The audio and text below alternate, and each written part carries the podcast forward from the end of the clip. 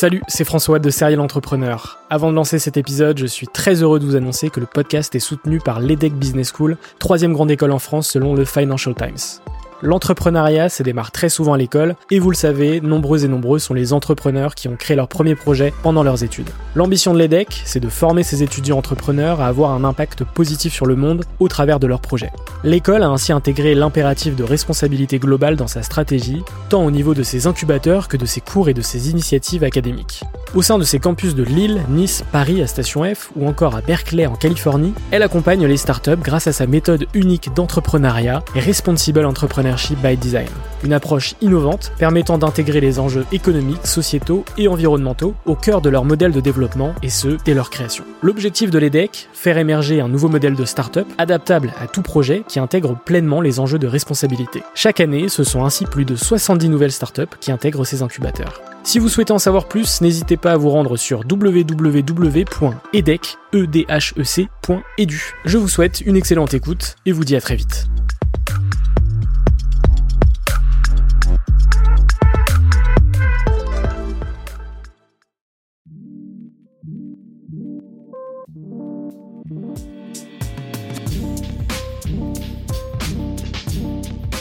Euh, j'ai commencé à me dire, ok, cette année, je vais me bloquer 6 mois, je vais faire le livre, je vais cristalliser ce message, je vais avoir ce truc-là bah, qui pourra être dans toutes les librairies, avec l'objectif que je me suis fixé d'en faire un des classiques de la vente et du marketing. Quand tu te demandes dans 5 ans quels sont les livres à lire pour démarrer dans business en ligne, je voudrais que mon livre il soit un de ces livres qui soit cité. Bonjour à tous et bienvenue sur Serial Entrepreneur, le podcast des entrepreneurs. Je m'appelle François Allais, je suis le créateur de ce média et je suis très heureux de vous retrouver pour ce nouvel épisode, ce 20e épisode du podcast. Pour celles et ceux qui ne connaîtraient pas encore Stan Leloup, c'est plus de 300 000 abonnés et plus de 14 millions de vues sur YouTube. Mais ce n'est pas que ça, c'est également le podcast marketing le plus écouté en France. Stan a démarré sur le web en 2012 à l'âge de 21 ans avec une seule question en tête, comment gagner de l'argent sur Internet? De son premier business en ligne où il était coach en séduction à aujourd'hui, son parcours est incroyable. Le 30 janvier dernier, il a sorti son premier livre, Votre empire dans un sac à dos, décoder la psychologie humaine pour trouver une idée de business, vendre sur internet et gagner votre vie depuis votre ordinateur. J'ai eu l'opportunité d'échanger avec lui pour ce nouvel épisode, c'est d'ailleurs le premier épisode enregistré à distance en visioconférence. Les sujets que nous avons abordés durant cet épisode sont nombreux. Quelles ont été ses expériences avant d'entreprendre? À quel moment s'est-il intéressé au marketing et à la vente? 300 000 abonnés et plus de 14 millions de vues sur YouTube en 4 ans, comment explique-t-il cette croissance? Quelles sont les rencontres qui ont marqué sa vie d'entrepreneur? Pourquoi avoir écrit un livre? Quel a été son processus créatif? Quelle est sa vision du marketing? Comment créer un business en ligne à succès? Ou encore comment surmonter la peur de l'échec? Avant de lancer l'épisode, n'oubliez pas de vous abonner au podcast pour recevoir les prochains épisodes, de vous abonner sur YouTube pour voir les épisodes en vidéo, de vous abonner au compte Instagram serialentrepreneur avec un underscore à la fin. Moi je vous souhaite une excellente écoute, on se retrouve dans deux semaines pour un nouvel épisode, toujours le dimanche à 10h. Ciao Pour commencer, est-ce que tu peux te, te présenter, s'il te plaît? Ouais, je m'appelle Stan Leloup, je suis aujourd'hui surtout connu euh, pour une chaîne YouTube qui s'appelle Marketing Mania, sur laquelle on a on est en train d'atteindre les 300 000 abonnés. Euh, je pense d'ici à ce que les gens écoutent cette interview, on devrait les avoir dépassés. Enfin, c'est une chaîne sur laquelle euh, je parle de marketing comme son nom l'indique et surtout je fais des analyses marketing où je vais aller trouver euh, des exemples de produits et d'entreprises et de personnes à succès et expliquer les ressorts marketing et les ressorts psychologiques de leur succès pour comprendre quels sont les grands principes que tu peux réappliquer dans tes propres projets. Par exemple, cette année, euh, j'ai fait une vidéo sur le succès du groupe de rap PNL, sur le jeu vidéo Fortnite, euh, sur le YouTuber PewDiePie, et je vais aller trouver comme ça ces exemples et t'expliquer quels sont les ressorts psychologiques et les fondamentaux du marketing qui se trouvent derrière que tu peux utiliser dans tes propres projets. J'ai aussi euh, mon propre podcast qui s'appelle Marketing Mania. Mon site s'appelle marketingmania.fr et je suis en train de sortir un livre aux éditions Erol qui s'appelle Votre Empire dans un sac à dos. Ok, on va, on va construire euh, cet échange euh, en deux parties. Une première partie sur, euh, ton parcours, sur tes expériences, sur aussi de parler de ta chaîne YouTube. Et puis ensuite, la deuxième partie forcément sur le, bouquin, ton bouquin qui sort le 30 janvier prochain, la semaine prochaine, aux éditions Erol justement.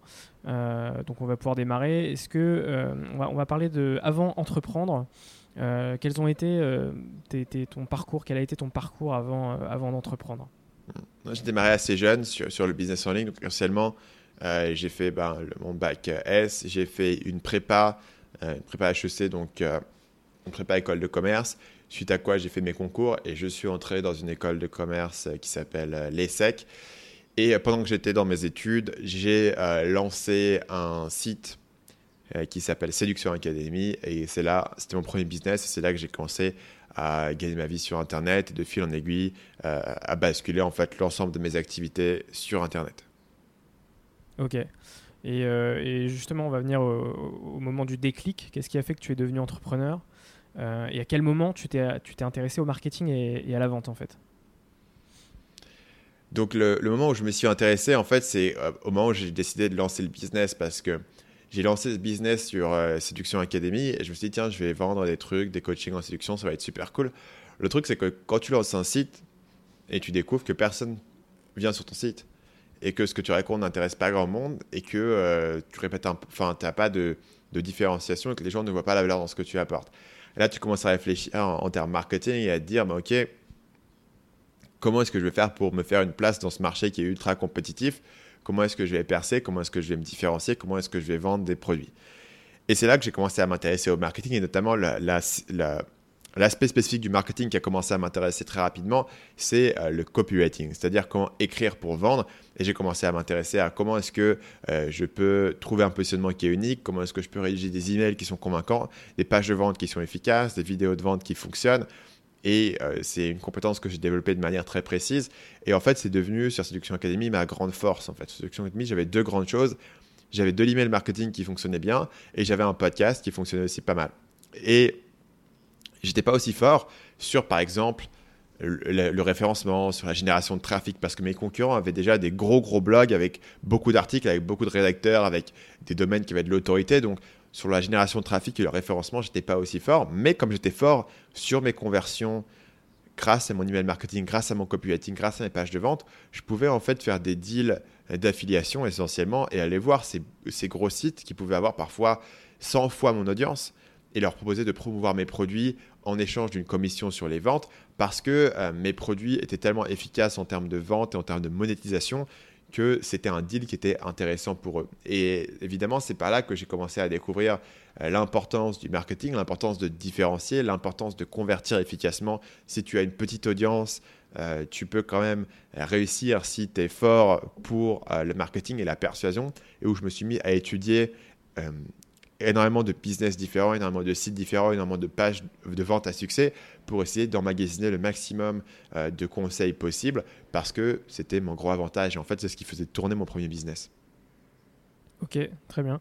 Et euh, j'ai posé la même question à, Antoine Blanche-Maison euh, il y a quelques mois. comment est-ce que tu t'es senti Qu'est-ce que tu as ressenti après ta, toute première vente? Ah, donc à, l'époque, j'avais découvert un blogueur qui s'appelait, qui s'appelle toujours Glenn Alsop. C'est un blogueur qui parle surtout de SEO, de référencement organique sur Google. Mais à cette époque-là, il, avait fait, euh, il avait commencé à donner des petits conseils sur euh, euh, essentiellement une, formule de séquence email. Il appelait ça le cloud blogging.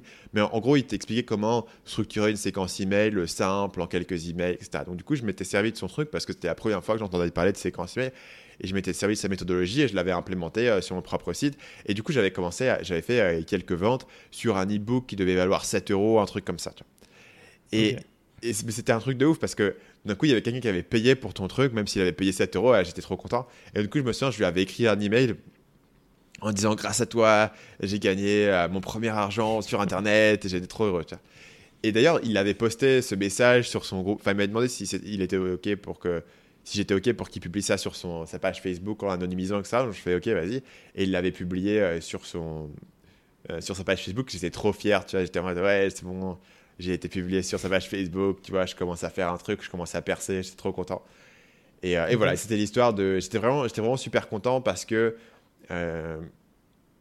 c'était arrivé assez vite. En fait, il me semble que les premières mois, je les ai faites grâce au crédit euh, AdWords de 50 euros. Je sais pas si ça existe toujours, mais à l'époque, AdWords donnait un crédit de 50 euros pour promouvoir ton site. Et du coup, grâce à mm. ça, j'ai fait ma première vente. Le problème, c'est que bah, sur le crédit de 50 euros que j'ai eu, j'ai pas fait 50 euros de vente, donc euh, j'ai pu voir que ça allait pas être un truc de long terme. Mais du coup, c'est arrivé assez vite parce que c'était ma première vague de trafic, les premières euh, quelques centaines de visiteurs que j'ai pu, pu avoir. Et il y avait euh, deux ou trois personnes qui avaient acheté un e-book à 7 euros. Et donc, c'était un e-book sur Séduction Academy, du coup? Ouais. C'est ça? C'était c'était quoi comme e-book exactement C'était un e-book qui n'était pas. Qui, bah, c'était au départ, je ne me rendais pas compte exactement de, comment est-ce qu'on faisait du marketing et de comment est-ce que ça marchait. Donc, c'est pour ça que j'avais essayé de vendre un produit à 7 euros. Et c'était un, un e-book qui avait une promesse assez large qui était de je vais t'apprendre tout ce que tu as besoin de savoir, je vais tout te dire en un et je vais te faire tout. Ce qui était du coup pas une très bonne promesse, c'était pas très spécifique sur le, sur le problème de la personne et ce que ça, ce que ça allait lui apporter. C'est une des raisons pour lesquelles ce, ce produit-là avait pas mal de limitations au-delà de son prix. Mais c'était voilà, c'était une première idée, c'était l'idée de de faire un premier pitch de vente, d'essayer de, de, promouvoir quelque chose. Mm. Il y avait quand même quelques personnes qui, qui l'avaient acheté. Alors, je sais pas exactement. Après, tu as toujours, même sur, un, sur une page de vente pas terrible, tu as toujours de temps en temps des gens qui vont, qui vont acheter. Euh, mais effectivement, tu voyais que le taux de conversion global n'était pas suffisant pour, euh, en tout cas, pour justifier euh, la dépense de faire du trafic sur AdWords. Donc après ça, il a fallu que je trouve d'autres moyens de générer du trafic et surtout d'autres moyens de monétiser avec des produits qui étaient beaucoup plus spécifiques et qui avaient plus de valeur ajoutée qu'un simple e-book qui devait faire, je sais pas, 150 pages ou un truc comme ça. Mais surtout qui avait une proposition de valeur qui était, qui était assez large et assez vague. Ok.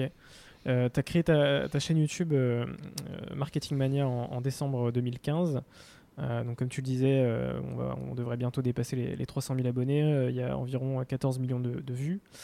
Euh, comment t'expliques cette croissance qui est plutôt euh, une, plutôt une très bonne croissance Et euh, est-ce que tu avais une, une, stratégie sur YouTube quand, quand, quand tu as démarré? Est-ce que quand tu as démarré, tu t'es dit, tu avais une stratégie vraiment rodée avec des paliers, tu vois je pense, je pense pas que ça a vraiment de sens d'avoir une stratégie rodée quand tu démarres, parce que tu, ta stratégie, elle est basée sur rien. Après, à un certain point, c'est juste planifier pour planifier, c'est une forme de, de, dire ok je vais faire ci, je vais faire ça, mais c'est une forme de procrastination à mon avis. C'est ce que j'appelle la procrastination déguisée. C'est une tâche où tu as l'impression que c'est productif, mais en fait non.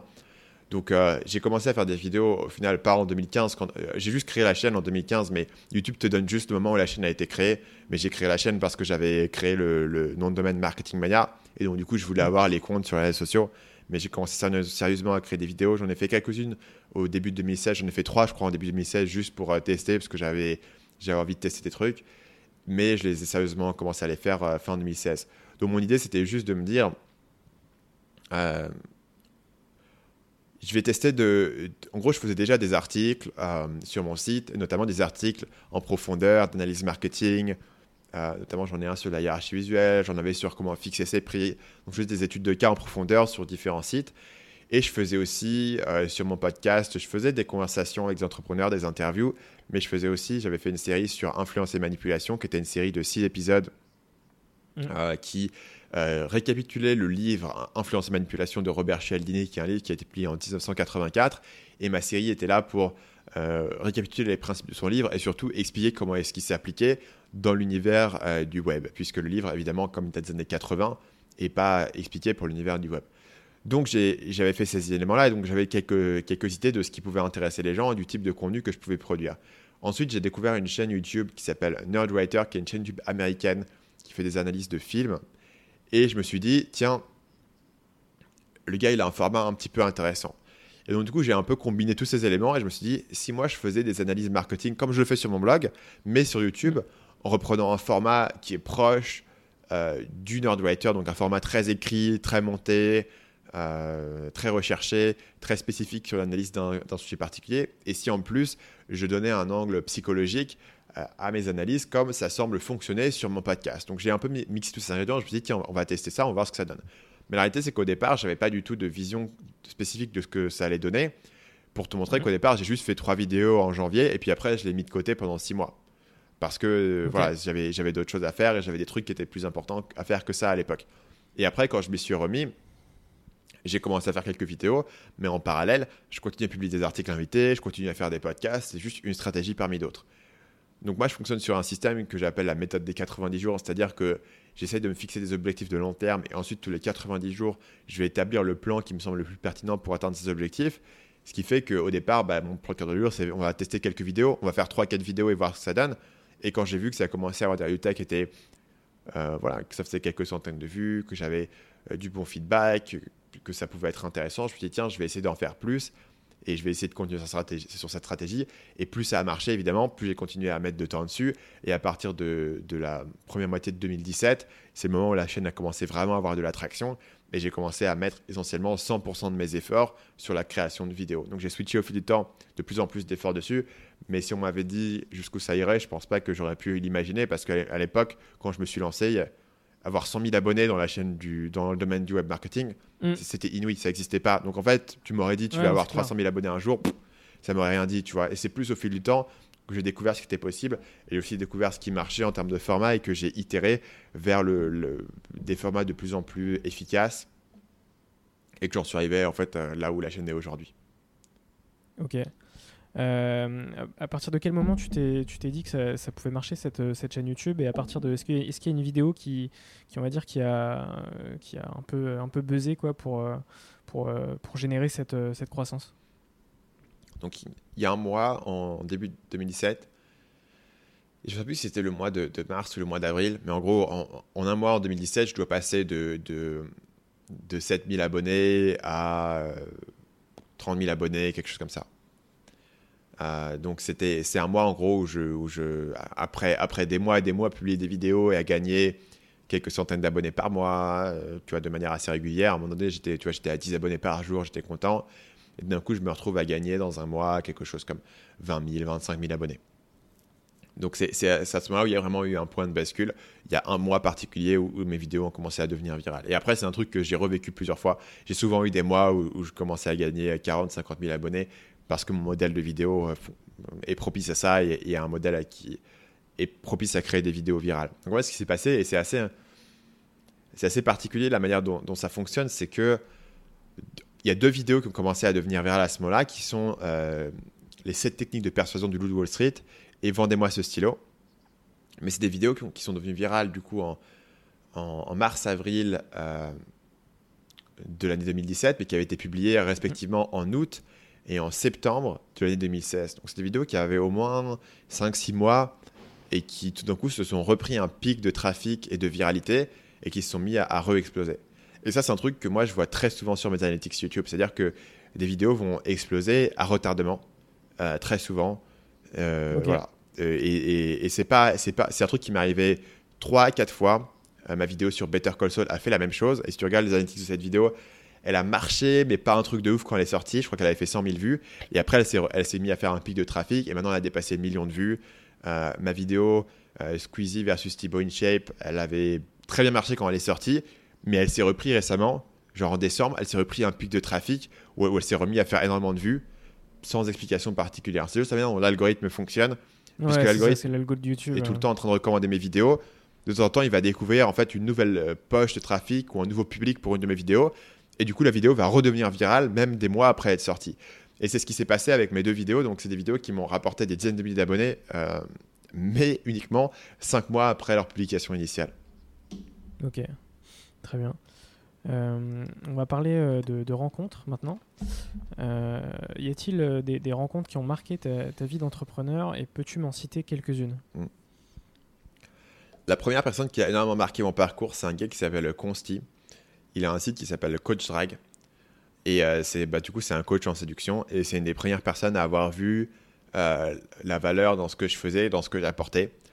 Et euh, je l'ai rencontré quand j'ai commencé à écrire des articles invités, parce que je cherchais à générer du trafic pour mon site, comme je te le disais, euh, sur Séduction Academy. J'ai découvert que AdWords, ça allait pas marcher très longtemps. Et donc j'ai commencé à écrire des articles invités. Et il s'avère que les, sites, les articles invités que j'écrivais sur son site euh, généraient des bons résultats. Les gens aimaient bien, les gens commentaient mes articles et allaient s'abonner à ma liste email. Et donc du coup, j'ai commencé à développer une relation avec lui.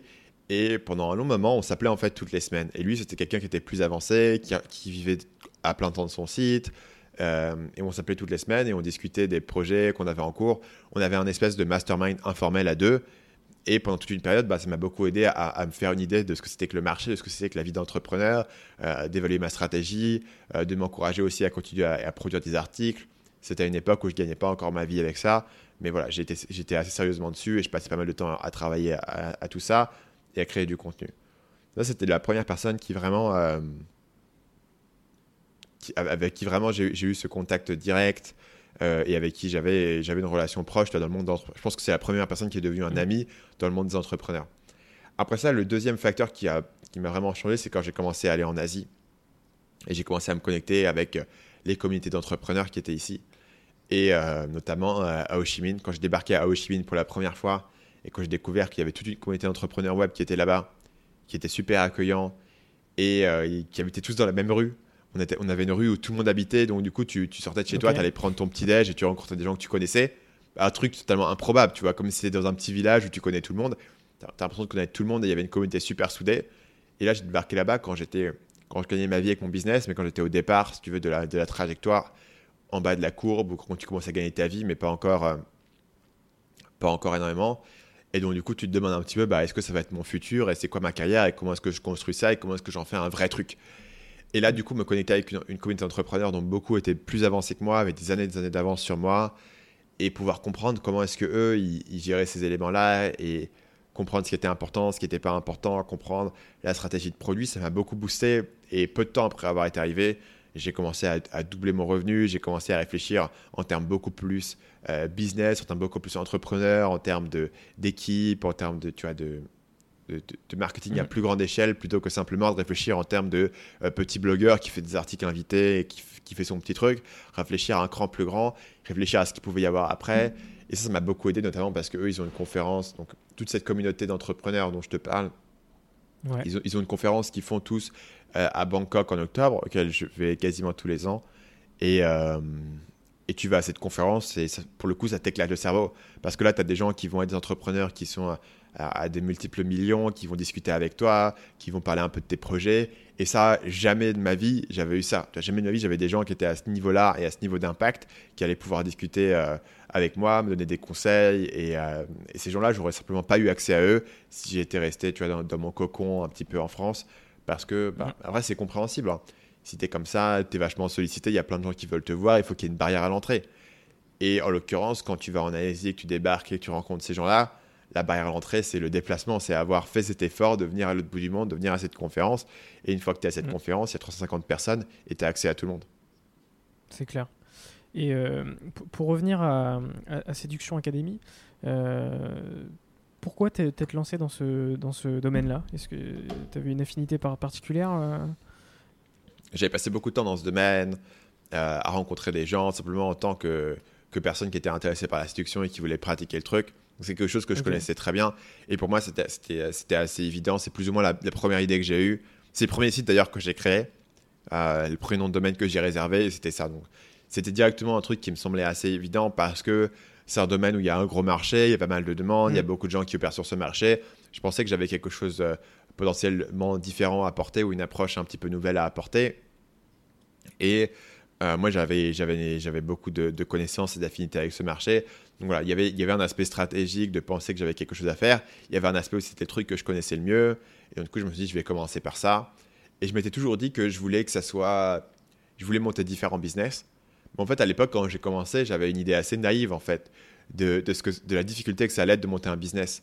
Et parfois, je vois des gens qui commencent comme ça en disant, ouais, je vais monter ce business, ensuite ça, et ensuite ça, et j'aurai un espèce de, tu vois, d'empire de, commercial que je vais monter. Et en fait, ça, tu peux le faire, mais ça, c'est un plan à, à, à 5-10 ans, en fait. C'est pas un plan où, genre, si tu montes un site aujourd'hui, c'est pas dans six mois que tu vas dire bah tiens je vais monter un autre site mon truc il tourne tu vois. Donc je sous-estimais un petit peu le, le temps et le niveau d'investissement et, et, la profondeur que j'allais aller rentrer dans le domaine de la séduction. Je pensais que c'était un, un, projet que je pouvais monter et qui allait plus ou moins tourner tout seul ce qui n'était pas du tout le cas avant plusieurs années en tout cas et, euh, et, du coup j'ai lancé ça sans trop me poser de questions parce que ça me semblait être une idée évidente à tester à lancer une fois que je suis rentré, j'ai découvert que mon idée initiale, très simple, de vendre un petit e-book, etc., allait pas suffire, qu'il fallait aller beaucoup plus loin, qu'il fallait apprendre beaucoup plus, qu'il fallait développer des vraies compétences en termes de marketing, en termes de positionnement, en termes d'acquisition de trafic, en termes de copywriting. Et en fait, le temps de développer toutes ces compétences, euh, ça m'a pris un, petit moment de, creuser là-dedans et de continuer à, explorer ce, domaine-là. Ok. Euh, et pour en, pour en, finir avec euh, ton, tes, expériences, on va parler de tes, prises de risque. Euh, selon toi, quelle a été ta, plus grande prise de risque? Je pense que fondamentalement, c'est la décision d'arrêter de faire des études et à la place de faire du business en ligne. Je pense qu'à ce stade-là, c'est un.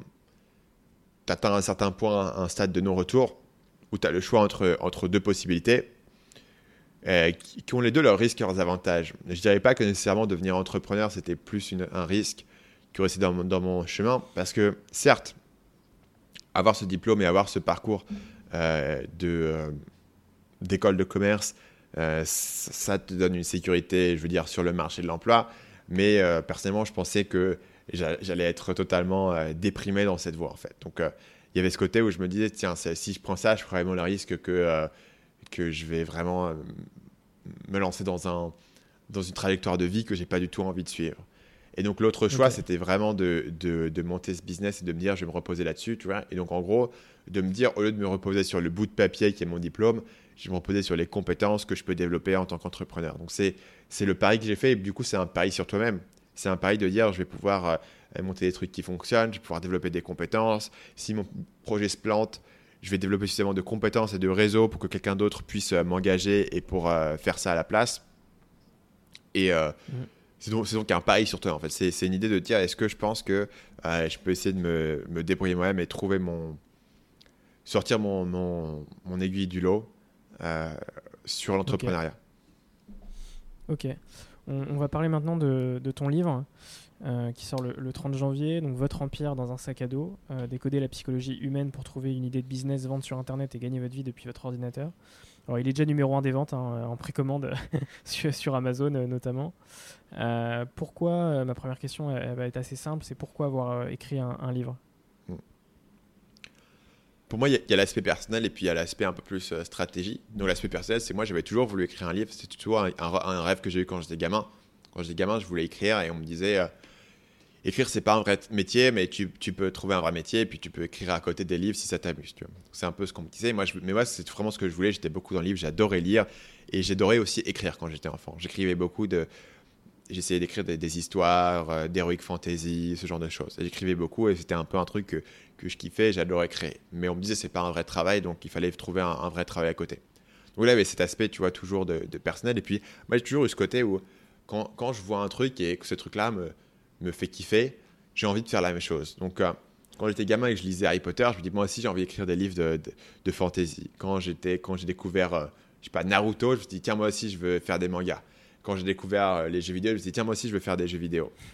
Et, euh, et bah, quand j'ai découvert les livres de business et que je me suis commencé à me passionner pour les livres de business, de psychologie, je me suis dit, tiens, putain, ça devrait être super cool de pouvoir écrire un livre de business et, et, de pouvoir avoir des concepts, expliquer, trouver tes exemples, faire tes recherches, etc. Mais bien sûr, quand j'ai commencé à m'intéresser à ce domaine, bah, j'avais pas grand chose de nouveau à t'apporter. C'est-à-dire que j'avais lu pas mal de livres, mais j'avais pas, j'avais pas un message qui était unique à t'apporter. Et euh, ce qui fait que j'ai décidé de le faire aujourd'hui, là où j'ai toujours eu envie de le faire, mais je l'avais pas fait dans des années précédentes, c'était que à partir de, à partir de 2018, on va dire, j'ai commencé à vraiment synthétiser mon message, j'ai commencé à comprendre ce que je pouvais raconter qui était unique et que les gens ne trouvaient pas autre part. Et ça, je l'ai vu, et c'est la grande force de créer du contenu sur Internet, c'est que ça te force à itérer régulièrement euh, ton contenu, à, à, trouver les formats qui fonctionnent et à avoir beaucoup de feedback sur tes différents projets. Donc j'ai créé différents types de contenus et j'ai commencé à voir ce qui intéressait les gens. J'en ai fait plus, je l'ai approfondi, j'ai testé des variantes jusqu'à trouver une formule qui fonctionnait bien. Et ma formule qui fonctionne bien, c'est vraiment expliquer aux gens euh, les fondamentaux psychologiques du marketing plutôt que les tactiques euh, de surface, les tactiques à la mode. Vraiment aller sur ces fondamentaux et les expliquer avec des exemples qui sont un peu inattendus. Et quand j'ai commencé ça, j'ai commencé à synthétiser mon message. Je me dis, tiens, là, il y a un livre. Si je peux prendre ce que je raconte dans ma vidéo YouTube et l'approfondir sur 250 pages avec tous mes exemples, avec une structure globale, avec tous les concepts, avec tous les besoins, avec cette approche psychologique, là je pense que j'ai vraiment un message qui est unique et que les gens ne trouvent pas ailleurs. Et c'est pour ça que les gens gravitent euh, là-dessus sur YouTube et c'est pour ça que les gens consomment mon contenu sur YouTube. Et je pense que les gens qui aiment mmh. mon contenu sur YouTube aimeront un livre qui prend la même approche mais qui l'étend sur 250 pages. Et Clairement. du coup, en 2018, j'ai eu l'idée qu'il y avait ce message et il me manquait un dernier ingrédient qui était de trouver le temps ou de prendre le temps de le faire. Et en 2018, c'est l'année où j'ai recruté mon premier employé à plein temps, hein.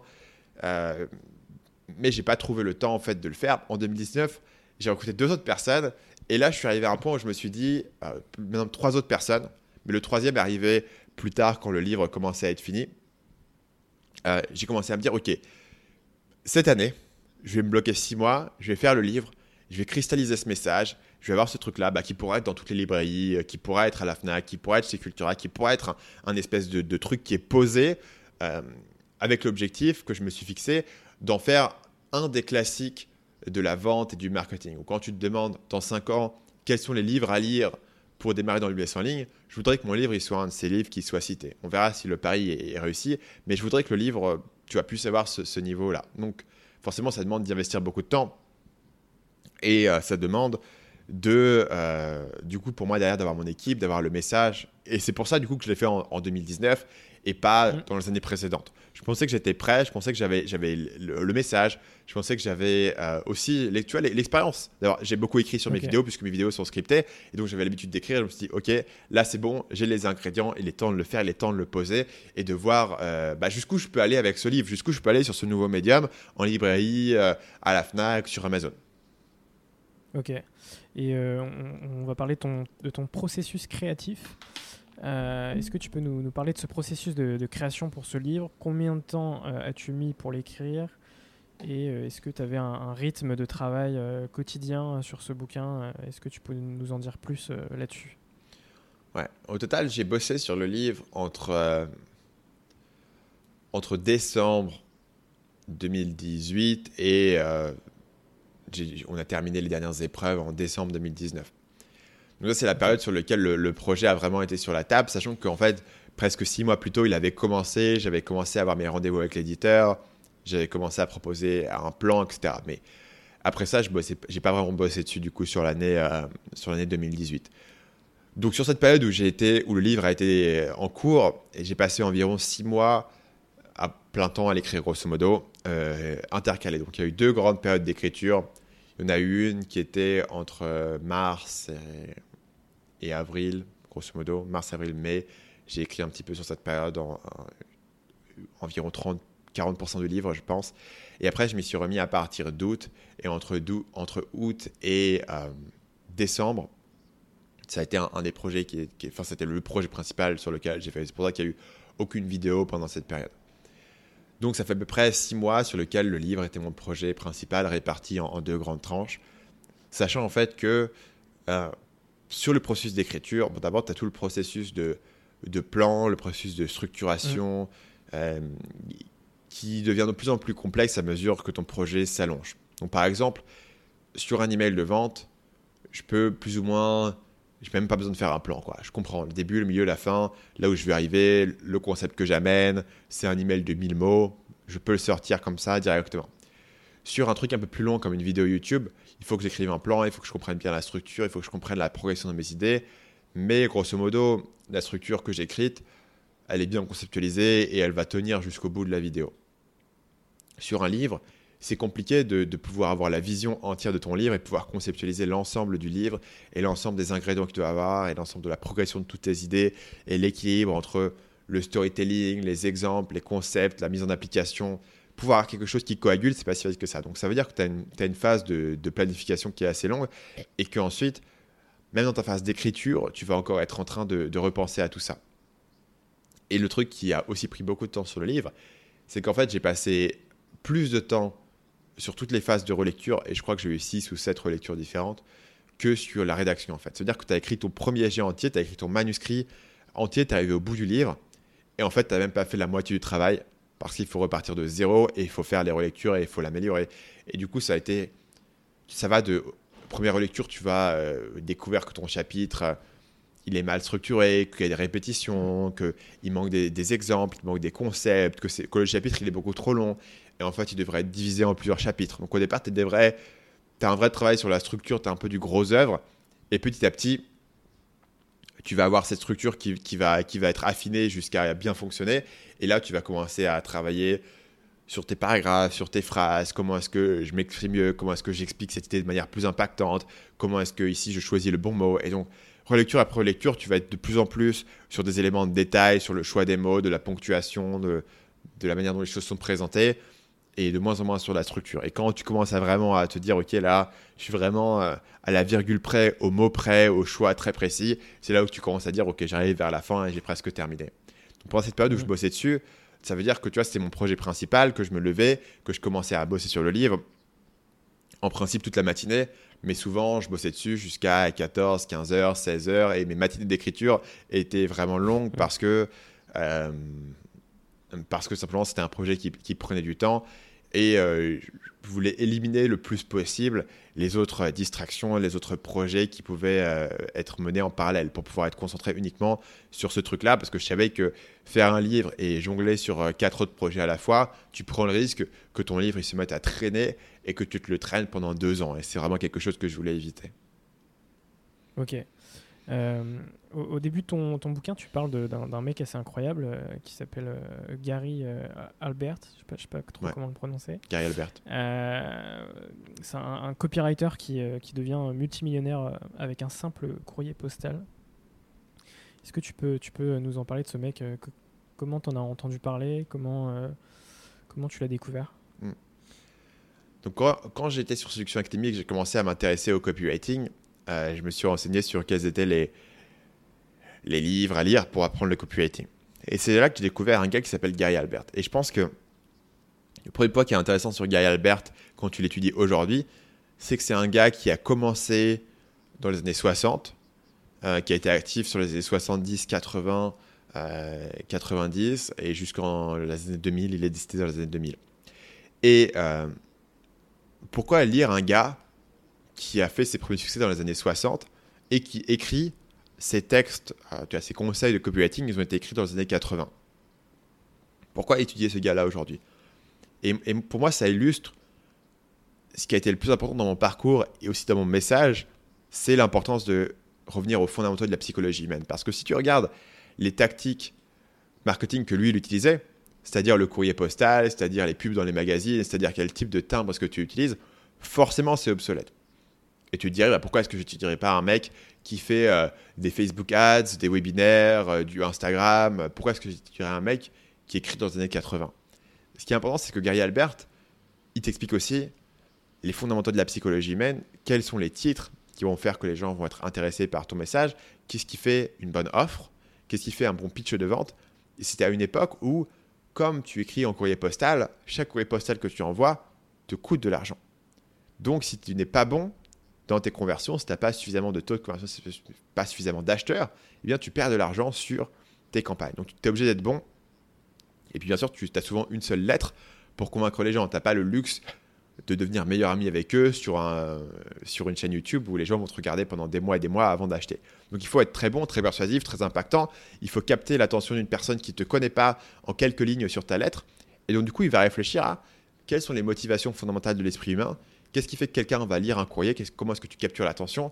Comment est-ce que tu démontres une crédibilité? Comment est-ce que tu démontres une valeur? Comment est-ce que tu euh, prouves que ton produit va marcher? Comment est-ce que tu diminues le risque? Comment est-ce que tu présentes une garantie? Etc. Et le fait pour nous aujourd'hui, en, 2020, d'aller voir un gars comme ça, ça te force à séparer ce qui sont les éléments fondamentaux de psychologie humaine qui ne changent pas des tactiques de surface. Puisque les tactiques de surface, chez lui, tu les vois clairement. C'est les trucs qui sont obsolètes, c'est les trucs qui sont on va, on va envoyer tel type de timbre plutôt que tel type de timbre. Mais tous les éléments psychologiques, bah, ils n'ont pas changé depuis les années 60 et même depuis les années 20. Euh, Donc le premier euh, vrai livre fondamental de copywriting qui a été écrit, c'est Claude Hopkins. Ça s'appelle Scientific Advertising et ça a été publié en 1927.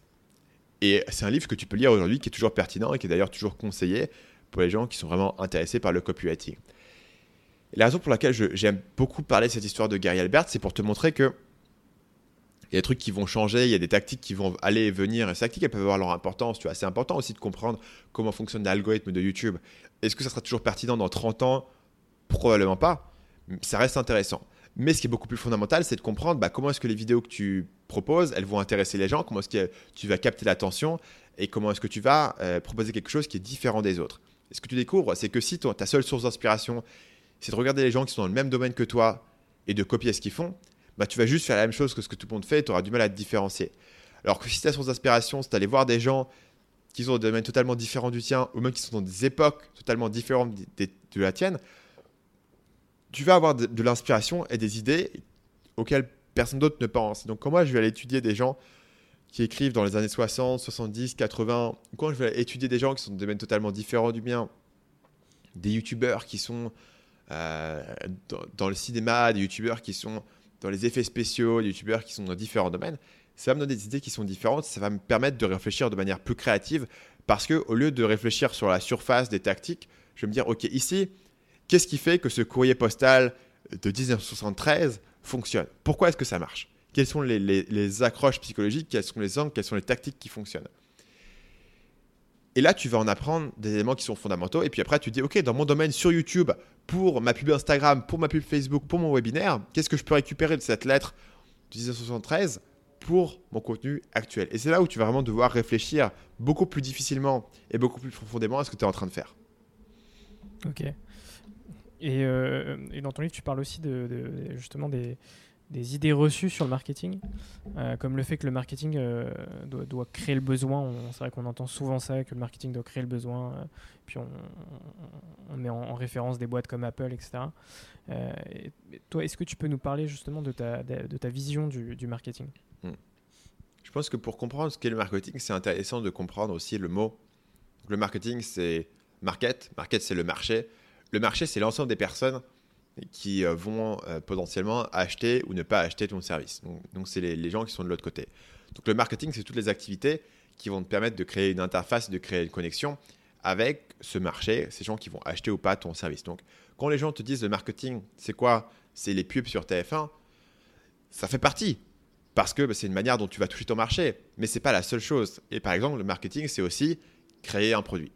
Créer un produit qui répond à un besoin, c'est du marketing. La recherche de marché, c'est évidemment du marketing. Comprendre le besoin, c'est du marketing. Appeler un client pour comprendre ce qui peut l'intéresser, c'est du marketing. Donc, tous ces éléments qui vont te permettre de créer cette connexion et de comprendre le besoin de ton marché, c'est des actions qui sont marketing. Et c'est pour ça que la plus grosse erreur que font les gens en termes de marketing, c'est de penser que c'est quelque chose, c'est une surcouche qui peut être ajoutée a posteriori. J'avais souvent ce cas de figure quand je travaillais en tant que consultant dans la pub Facebook. Quelqu'un vient me voir et fait bonjour, voilà mon site, voilà mon produit, je fais pas de vente, j'ai pas de trafic, aide-moi. Et mon objectif, c'est de, faire des ventes et d'être rentable. Maintenant, le truc, c'est que si tu penses que tu vas faire un site qui intéresse personne et tu vas mettre de la pub Facebook et ça va être de la, de la poudre de magique qui va tout d'un coup faire marcher ton business, c'est une erreur massive. Une erreur massive qui est de te dire est-ce que ma proposition de valeur ici, elle intéresse les gens? Est-ce que mon produit, il intéresse les gens? Est-ce que je réponds à un besoin? Est-ce que je suis différent? Est-ce que mon pitch de vente est persuasif? Si tout ça ne fonctionne pas, la surcouche de la pub Facebook va juste te faire perdre de l'argent. Et plus globalement, la surcouche du marketing sur un message, sur un produit qui fondamentalement n'intéresse pas les gens, va juste te faire perdre de l'argent. Et donc le marketing, c'est quelque chose qui est beaucoup plus profond que juste euh, son expression, la partie émergée de l'iceberg, qui est euh, la pub, que ce soit sur Facebook ou sur TF1. C'est quelque chose qui commence à me dire, OK, euh, comment je me positionne, c'est quoi mon nom, c'est quoi mon accroche, c'est quoi mon pitch, c'est quoi ma proposition de valeur. Et donc, quand les gens vont te dire, ouais, le marketing, c'est juste, voilà, c'est juste quelque chose qu'on va rajouter après. Eh bien, souvent, c'est par exemple des gens qui vont être euh, très dans la technique de leur produit, par exemple. Et qui ont ce produit, si ce produit est génial, je, vais, je vais trouver un marketeur et il va aller me le vendre, il va aller faire ce travail un peu sale d'aller vendre. Ça, ça marche rarement. Parce que si tu n'as pas commencé ton produit avec une compréhension profonde euh, du besoin client, bah, le marketeur qui arrive après, même s'il est super bon, bah, il va pas non plus euh, réussir à refourguer le truc que les gens de base ne veulent pas. Tu vois, il y a des limites à ce que tu peux faire en marketing. La meilleure pub du monde va pas sauver un produit si le, les gens voient ce, ce produit et disent bah, tiens la pub est cool mais le produit je m'en fous. Tu vois, c'est aussi simple que ça. Et inversement, ouais. sur la création du besoin, le meilleur marketeur au monde ne va pas convaincre les gens qu'ils ont un besoin particulier. Les gens ont des besoins qui sont fondamentaux, qui sont établis. Ils ont des besoins euh, physiologiques, manger, dormir, ils ont des besoins de sécurité, ils ont des besoins sociaux, ils ont des besoins d'ego, d'image, euh, de compétition, euh, d'argent, tout ce que tu veux, d'appréciation, de dépassement de soi, de s'accomplir, ils ont plein de besoins. Ces besoins, ils sont là, il y a différentes manières dont, dont on va les accomplir et un nouveau produit peut donner une nouvelle manière d'accomplir ce besoin, mais un nouveau produit ne va pas créer ce besoin. Donc, tu parlé d'Apple et c'est souvent un exemple que j'aime bien, c'est l'iPhone. Parce que les gens disent, OK, Steve Jobs a créé le besoin. Bah, évidemment, en 2009, tout le monde voulait un iPhone, tout le monde avait besoin d'un iPhone. Mais en 2005, personne n'avait besoin d'un iPhone. Donc l'iPhone a créé le besoin d'un iPhone. Le truc, c'est que si tu penses que si ici, le besoin, c'est un besoin d'iPhone, et, que la raison pour laquelle les gens achètent un iPhone, c'est parce qu'ils ont besoin d'un iPhone, c'est une grosse erreur. En fait, il faut réfléchir à quels sont les besoins que ce produit t'aide à accomplir. Et en fait, si tu regardes les besoins auxquels répond un iPhone, c'est rester connecté avec ta famille, c'est euh, te divertir quand tu t'ennuies, c'est avoir accès aux actualités, c'est euh, pouvoir euh, poster des photos sur Instagram pour montrer que ta vie est géniale et gagner en statut. C'est avoir une carte sur Google Maps où tu peux trouver où tu vas et avoir une fonction de GPS. Tous ces besoins sont là.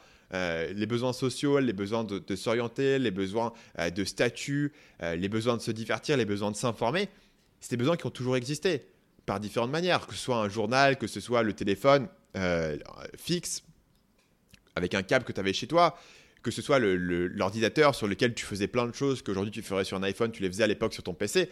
Ces besoins, ils existaient déjà. Donc l'iPhone te donne une nouvelle mm. manière de répondre à ces besoins et, de remplacer en fait un comportement existant par une nouvelle manière. Maintenant, si tu réfléchis à euh, si dans le futur on peut planter une puce dans ton cerveau où toutes ces fonctions tu pourras le faire sans te trimballer un iPhone, tu as découvert que plus personne n'a besoin d'un iPhone. C'est juste une manière de répondre à ses besoins. Mais si on avait une manière encore plus efficace de répondre à ses besoins, eh bien, on prendrait une, manière qui est encore plus efficace pour y répondre. Et c'est pour ça que quand tu crois que tu as, un super produit et parce que ton produit est innovant, tu vas pouvoir créer un besoin pour les gens d'utiliser ce produit, c'est une grande erreur. Bien souvent, ce produit doit avoir un comportement qui est existant et remplacer ce comportement existant par un nouveau comportement qui est plus pratique. Donc, par exemple, est-ce que Airbnb a créé le besoin? Pas vraiment. Avant d'avoir Airbnb, les gens avaient d'autres options. Mhm. Aller dans un hôtel, aller chez quelqu'un qui connaissait déjà. Et forcément, Airbnb te donnait une nouvelle option, une nouvelle manière de remplir ce besoin.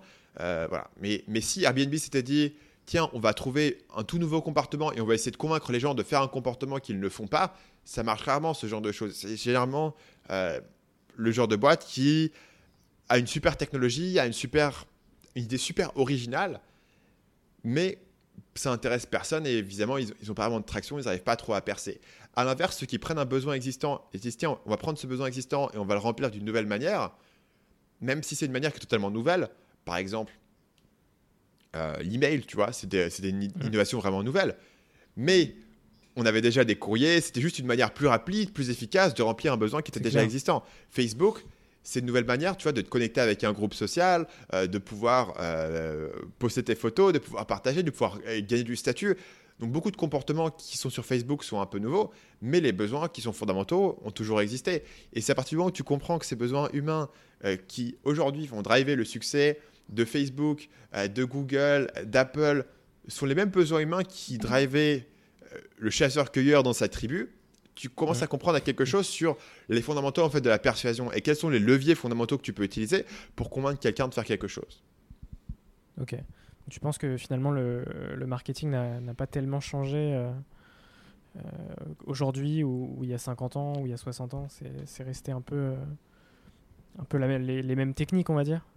En fait, il faut séparer le, médium et le message. Donc, le, médium, la manière dont tu vas faire passer ce message, le, canal va être différent. Tu vois, c'est YouTube, c'est euh, la télé, c'est la radio, c'est le courrier postal, c'est les journaux, c'est le bouche-oreille, c'est le gars qui est sur la place du village, crie achetez, achetez, venez, venez, venez. Tu vois. Donc, fondamentalement, les, les canaux ont changé. Ce qui a moins changé, c'est le message. Et pour ça, c'est intéressant de regarder, par exemple, le storytelling. En fait, tu regardes euh, le storytelling que dans un film hollywoodien et la structure de storytelling qui existe, c'est la même structure de storytelling qui existait euh, dans l'Iliade et l'Odyssée. C'est le voyage du héros, et ça a été très bien montré par Joseph Campbell dans son fameux livre Le héros au mille et un visages. C'est l'idée qu'il y a une structure fondamentale au mythe qui va attirer l'esprit humain, on va dire tiens, il y a un héros, il a un problème, il doit partir, euh, trouver une solution, trouver un objet, avoir un mentor, et grâce à ce mentor, il va se transformer, confronter le mal, et grâce à ça, il va se transformer et il va devenir une meilleure version de lui-même et va pouvoir aider euh, le reste de l'humanité. Grosso modo, c'est le voyage du héros, donc c'est à la fois les mythes de différentes cultures, mais c'est aussi euh, Star Wars, c'est aussi, aussi Avengers, grosso modo et quand tu commences à réfléchir comme ça, tu dis ok, bah certes, faire un film, c'est différent de, déclamer un poème ou d'écrire un roman de chevalerie. La technologie est différente, le processus de création est différent, donc il y a des choses qui ont changé. Mais le message fondamentalement reste toujours le même. Pourquoi? Parce que euh, l'être humain qui est en face et la psychologie de l'humain et son évolution n'a pas changé. Euh, à l'échelle de l'évolution humaine, Internet, c'est hier. Même l'impression, c'est hier. Même l'invention de l'écriture, l'être humain n'est pas fondamentalement évolué en termes génétiques depuis l'invention de l'écriture. Donc tous ces éléments-là de message, ils sont les mêmes. Donc tout ce qui change, c'est les technologies par lesquelles tu vas transmettre ce message, mais le message, fondamentalement, n'a pas vraiment tendance à changer. Et les politiciens te racontent la même chose aujourd'hui, fondamentalement, qu'ils te racontaient il y a 100 ans et qui te racontaient à l'époque d'Athènes et qu'il y avait les différents débats voilà, sur la place publique. Donc il faut séparer le, canal marketing, et c'est important de maîtriser son canal, c'est important pour moi de maîtriser YouTube. Et bah, forcément, YouTube, c'est différent de la télé, c'est différent euh, d'un journal, c'est différent de la radio. Donc, mm. maîtriser son canal, c'est important. Mais il faut aussi comprendre que les éléments fondamentaux de ton message, ils ont tendance à pas changer. Et souvent, le canal, tu peux l'apprendre en regardant ce que les autres font, en regardant ce qui marche, en expérimentant. Mais si ton message ne fonctionne pas, ça ne marchera jamais. Et le message, tu peux revenir très loin. Tu peux revenir à étudier. Euh, à étudier des anciens mythes, à étudier, je sais pas, Sénèque qui te parle de psychologie humaine et de stoïcisme, mm pour euh, comprendre ces éléments-là. Et ça, c'est des trucs qui, effectivement, n'ont pas changé et ne vont pas changer. Et c'est aussi important parce que si aujourd'hui tu veux être entrepreneur et monter une carrière, bah, tu as envie que dans, que dans 10 ans, ton business il fonctionne encore. Et si dans 10 ans, euh, voilà, YouTube, c'est plus ce que c'était et je, veux me dire que mon message fondamental, il est, il est là et que j'ai compris comment fondamentalement persuader les gens. Et moi, dans ma carrière, j'ai fait des articles de blog, j'ai fait des emails marketing, j'ai fait des pages de vente, j'ai fait des podcasts, j'ai fait des webinaires, j'ai fait des vidéos de vente, j'ai fait des appels de vente pour vendre aux gens au téléphone, euh, j'ai fait de la pub Facebook, j'ai fait des vidéos YouTube, je pense que je ne les ai pas citées. tu vois, j'ai fait énormément de trucs différents et ce qui me permet de, faire ces différentes choses et de comprendre, c'est que bah, plutôt que de recopier les stratégies de surface, j'essaie de comprendre les éléments fondamentaux qui permettent de catcher l'attention et, qu'est-ce que ces éléments ont en commun et qu'est-ce qu'un appel de vente a en commun par exemple avec une vidéo YouTube. Bah, c'est qu'il faut que euh, tu comprennes le besoin de la personne en face, que tu accroches son attention, que tu lui démontres une valeur, euh, que tu l'amènes dans une progression d'un point A à un point B pour l'amener à une décision. Donc il y, a des éléments qui sont euh, spécifiques à chaque canal marketing mm. qu'il faut apprendre. Et aussi des éléments qui sont fondamentaux par rapport au message et à la psychologie humaine. Ok. On va aborder une, autre euh, thématique de ton, de ton bouquin, le, fait de créer un business en ligne. Euh, qui est, forcément étroitement lié, hein, mais quels sont tes, conseils pour créer un business en ligne euh, successful? C'est un sujet qui est assez large, il y a beaucoup de facteurs. Et je pense que la principale erreur que les gens vont faire, c'est de ne pas comprendre profondément quel est le besoin qu'ils vont euh, mm. répondre.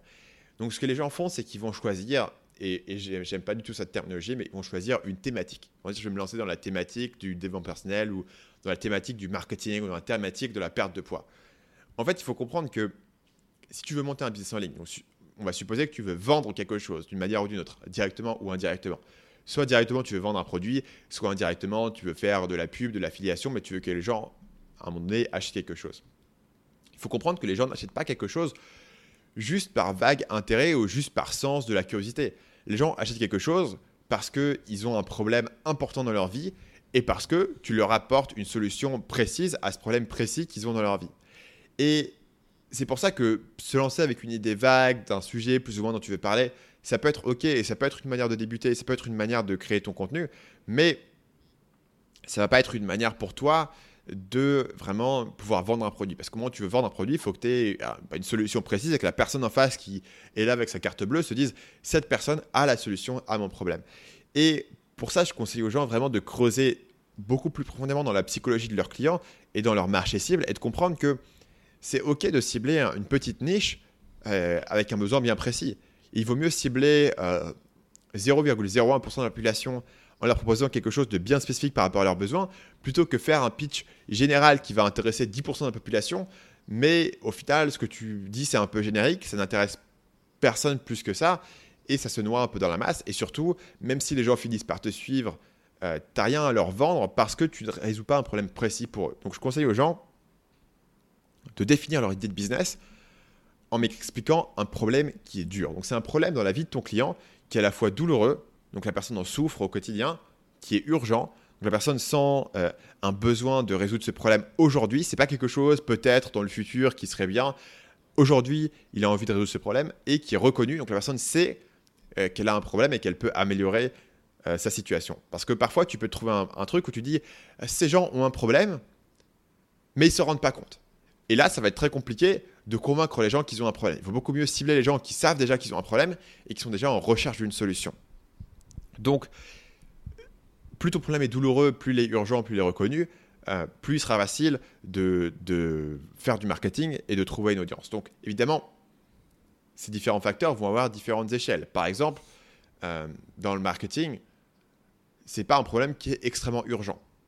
Donc, si tu ne te mets pas à faire du marketing aujourd'hui, tu peux toujours le repousser à plus tard. Par contre, c'est généralement un problème qui est extrêmement reconnu et c'est souvent un problème qui est douloureux, puisque c'est un problème qui est central pour toute entreprise de faire du marketing et de développer tes ventes.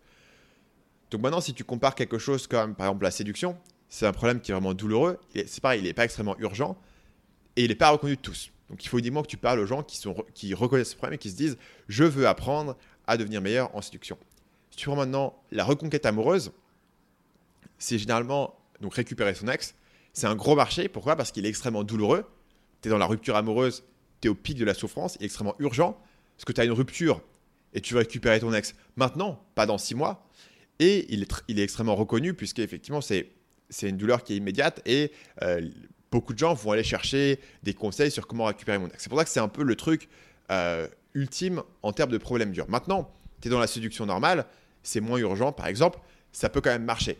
Mais c'est vrai que ça, sera plus dur de vendre dans la séduction standard, aborder des gens, plutôt que par exemple sur la reconquête. Et c'est plus facile de vendre un produit qui est une aspirine. Donc j'ai mal au crâne maintenant et j'ai besoin d'une solution maintenant, donne-moi une aspirine, ça résout le problème plutôt que vendre des vitamines et dire voilà, prenez mes vitamines et euh, dans le futur, vous, vous aurez plus d'énergie et vous vous sentirez mieux. Parce qu'il n'y a pas une douleur précise qui est liée à ça. Il n'y a pas d'urgence parce que le bénéfice, il sera peut-être dans le futur.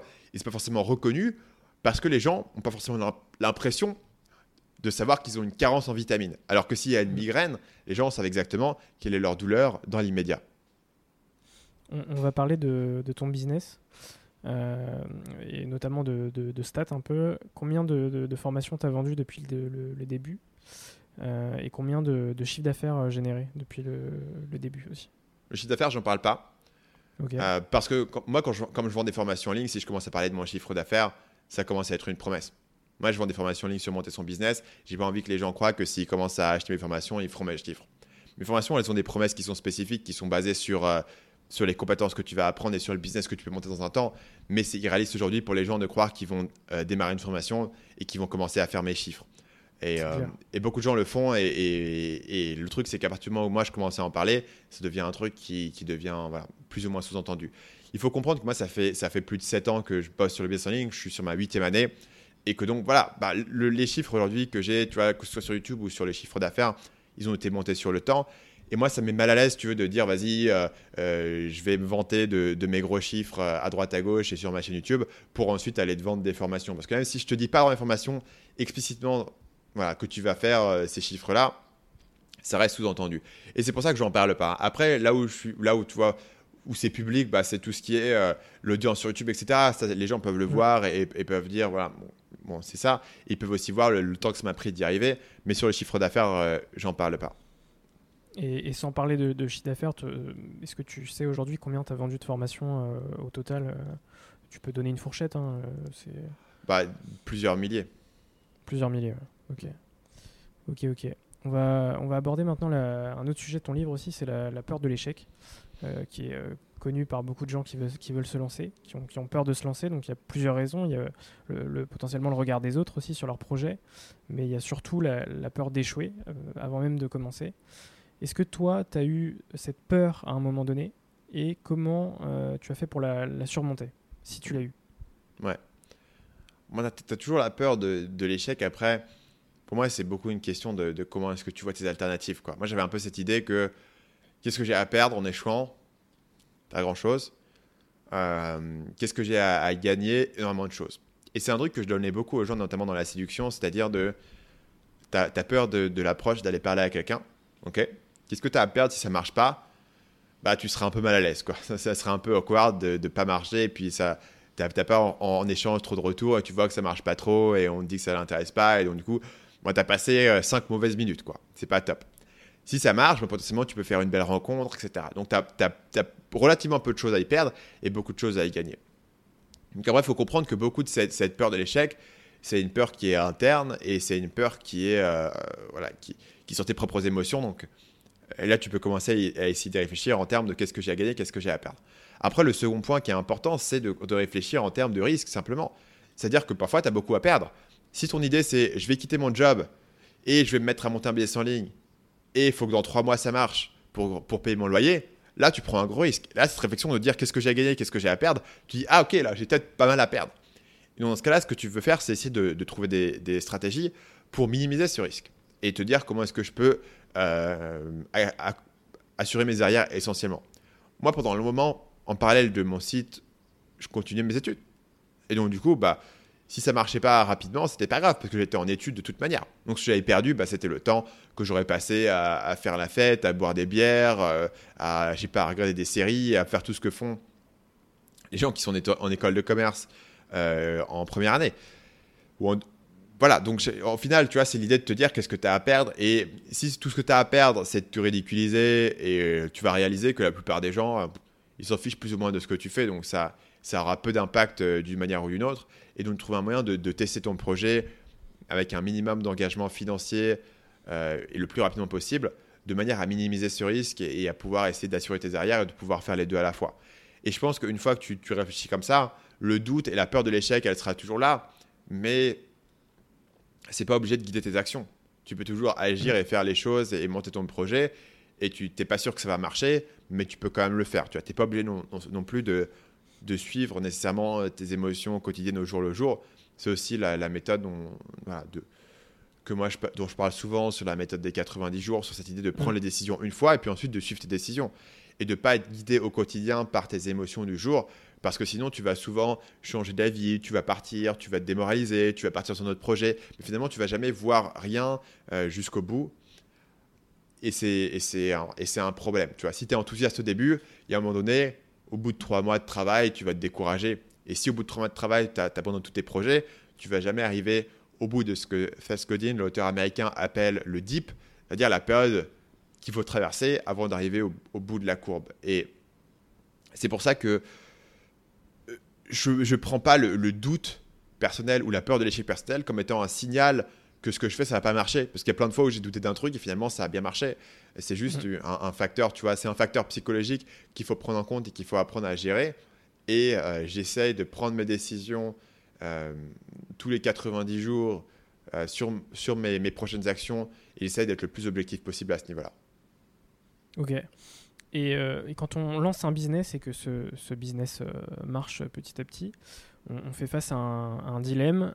Donc le fait de bah, finalement soit commencer à recruter des gens, donc à créer une équipe, ou finalement à rester seul et euh, on va dire rester libre pour ceux qui, qui, le souhaitent.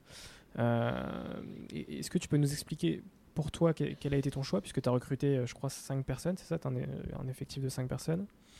Et pourquoi tu, tu as fait ce choix du coup de recruter une équipe finalement? Donc quand tu commences à, à monter ton business, au départ, euh, ton levier c'est tu vas travailler, tu vas monter ton truc et tu commences à avoir quelque chose qui tourne. Là, tu commences à réfléchir comment est-ce que tu peux automatiser un petit peu ton business, automatiser tes tâches, faire des emails de relance, des formations en ligne, tu commences à avoir un petit peu tout ça. Après, tu commences à dire comment est-ce que je peux déléguer mes tâches à des freelances pour le montage, pour l'upload des vidéos, etc. Donc, tu arrives à un niveau où tu as délégué plus ou moins les tâches que tu pouvais déléguer, tu as automatisé les tâches que tu pouvais automatiser, et tu te dis, OK, qu'est-ce qu'il y a ensuite? Et à ce niveau-là, tu as déjà une base qui marche bien, tu as un business, tu as des clients, tu as des opportunités, mais tu ne peux pas tout faire. Tu ne peux pas tout faire tout seul. Et à un moment tu te dis, bah voilà, j'ai plein de projets, j'ai plein d'idées que je veux faire.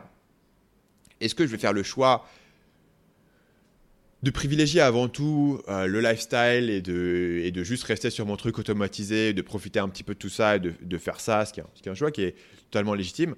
Où est-ce que j'ai envie d'aller chercher ces opportunités et d'aller chercher ce niveau suivant? Mais dans ce cas-là, je ne peux pas le faire tout seul parce que mon temps est un peu maximisé et il y a un moment où tu as une limite de ce que tu peux faire avec de l'automatisation et avec des freelances. Donc la question c'est est-ce que, est -ce que ça a du sens pour moi de le faire? Donc là, c'est une question beaucoup sur tes objectifs personnels. Moi, j'étais en point où je me dis je pense que j'ai encore plein de trucs à, accomplir dans mon business, j'ai encore plein de projets à faire. Aujourd'hui, je n'ai pas le temps de les faire. Si j'avais une équipe, je pourrais le faire. Donc je vais aujourd'hui commencer à recruter des gens, commencer à développer une équipe et euh, bah, l'objectif, c'est que sur les prochaines années, tous ces projets, je puisse les accomplir.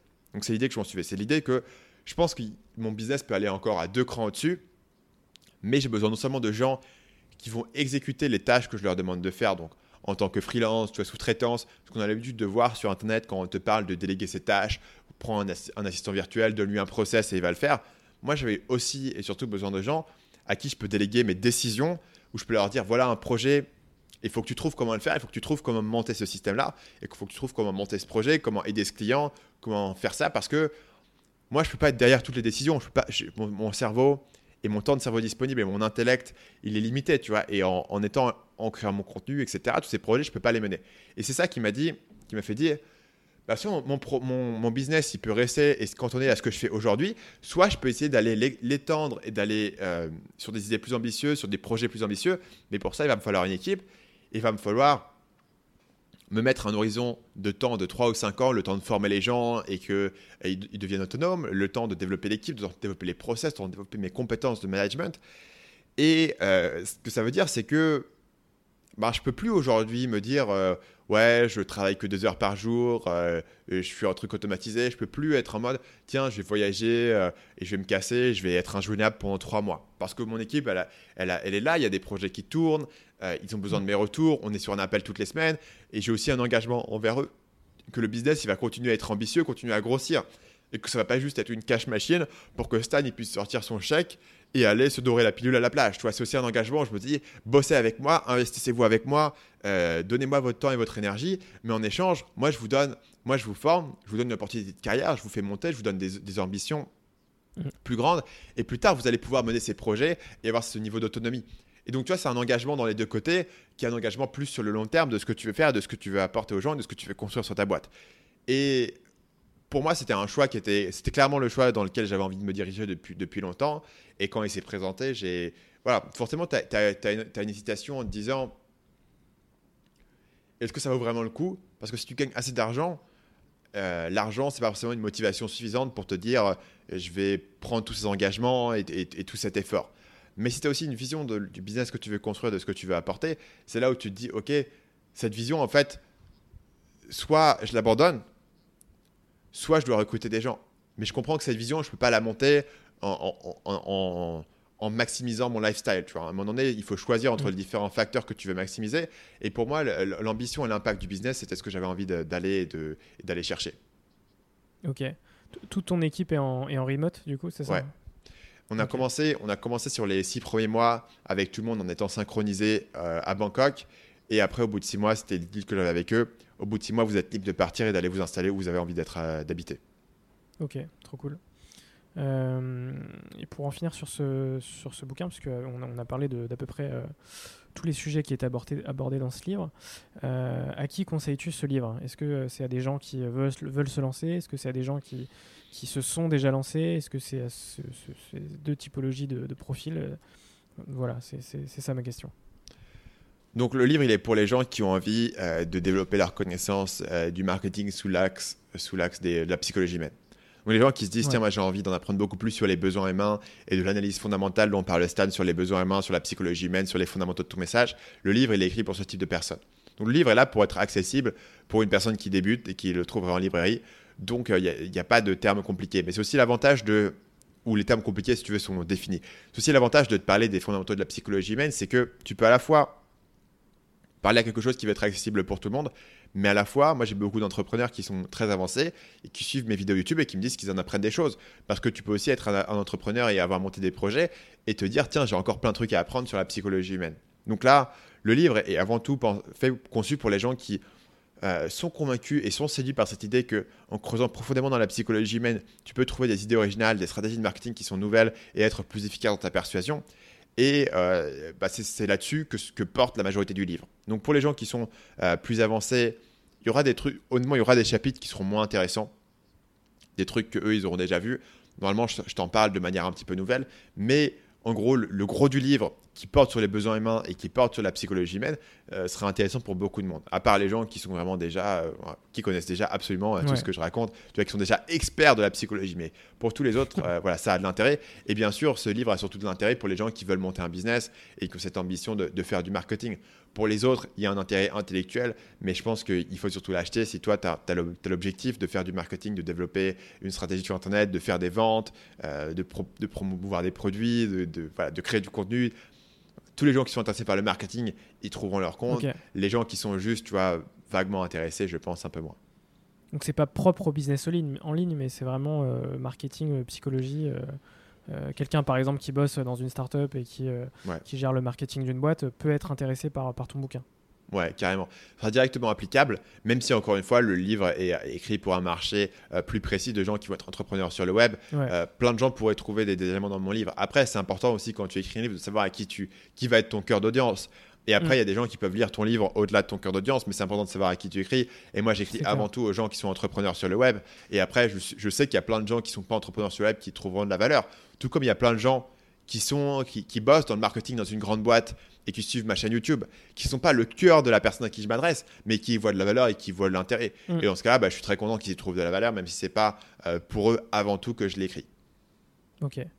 Et euh, euh, concernant ton futur, qu'est-ce qui est de, prévu pour la suite et qu'est-ce qu'on peut te, souhaiter? Mm. bah, Sur le court terme, je sors le livre et je suis en mode promotion.